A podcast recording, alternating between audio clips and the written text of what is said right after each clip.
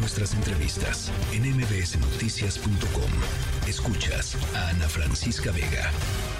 Habíamos estado conversando en estos micrófonos sobre los mexicanos que por una u otra razón estaban en la franja de Gaza al momento en el que eh, se dio primero el atentado terrorista de Hamas a Israel y después la respuesta eh, israelí a, eh, a, la franja de Gaza. Hay dos mexicanos todavía secuestrados por Hamas, de los cuales no sabemos nada pero de las dos mexicanas que estaban en la franja de Gaza, afortunadamente eh, ya que están con bien y que lograron salir de ahí. Una de ellas es una enfermera mexicana, Michelle Rabel, em, parte del equipo de Médicos Sin Fronteras, que pasó pues casi un mes en la franja de Gaza.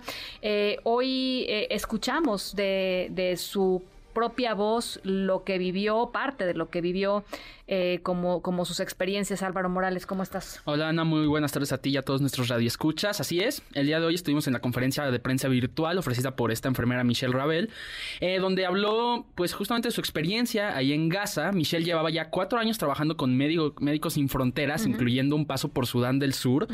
Y algo que me llamó mucho la atención es que señaló que a pesar de este paso por Sudán del Sur, nunca se había encontrado una situación tan violenta como la que está sufriendo el pueblo palestino. Escuchemos.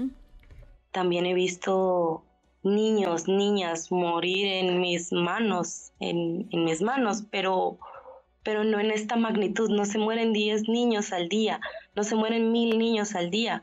No, no, no, no es, no es lo mismo.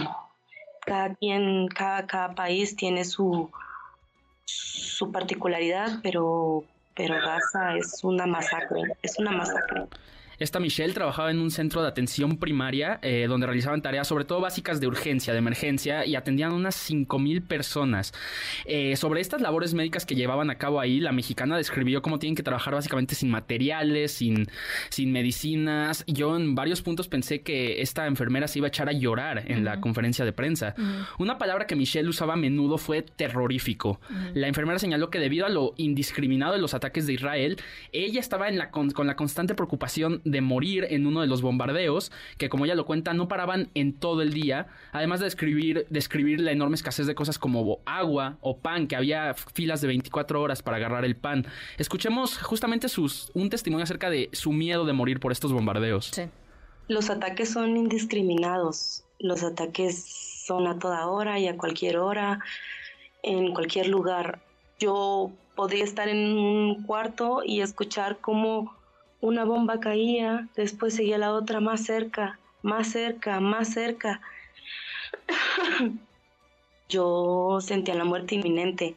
Yo mismo me despedí de mi familia, la enfermera señaló que a diferencia de lo que dijo el gobierno de Israel, que supuestamente había designado estas zonas seguras para la evacuación de la población civil, para evitar ataques contra la población civil, no hay un solo lugar, un solo espacio en la franja de Gaza que no esté bajo, bajo constante ataque de Israel, ya sea en la noche, en la mañana o en la madrugada. Escuchemos. No hay un lugar seguro en Gaza. No es el norte y el sur. Está siendo atacado por, por todos lados y yo temo por la vida de mis compañeros, de mis pacientes, de las personas que están ahí en Gaza, de esos niños que yo veía jugar y que sé que no están jugando más, que están orando, rezando para que puedan tener un mañana. Algo que Michelle enfatizó muchísimo fue que México y en cualquier lugar del mundo no puede quedar indiferente ante la violencia que están sufriendo los habitantes de Gaza, sin importar qué tan lejos sintamos como público, como periodistas que nos queda. Escuchemos esto cuando nos pidió a todo México no ser espectadores de esta, de esta tragedia. No podemos, no debemos ser espectadores, que no yo entiendo que estamos en México, que es eh, un país que está al otro lado del mundo, pero que no debemos cerrar los ojos, que hay una masacre, un baño de sangre, que están asesinando a miles, que miles se han quedado sin hogar, que la ayuda humanitaria en, Gaza debe de, predominar, deben de permitir el libre acceso a los equipos, deben de respetar los hospitales, ambulancias, el personal sanitario. Esta Rabel concluyó, y esto es algo que me dejó completamente impresionado, diciendo que está aquí en México, va a pasar unas semanas con su familia, con su hija, va a recibir apoyo psicológico, pero que una vez que pase todo eso está completamente lista para regresar ya sea a Gaza o a cualquier lugar donde el equipo de Médicos Sin Fronteras y la gente pues necesita una enfermera. Pues eso es, eh, eso es la vocación. Así es, así es, muy, impresionante. Muy interesante la, lo, que, lo que revela eh, pues, la voz de esta, de esta mujer. Gracias Álvaro. Gracias Ana. Noticias.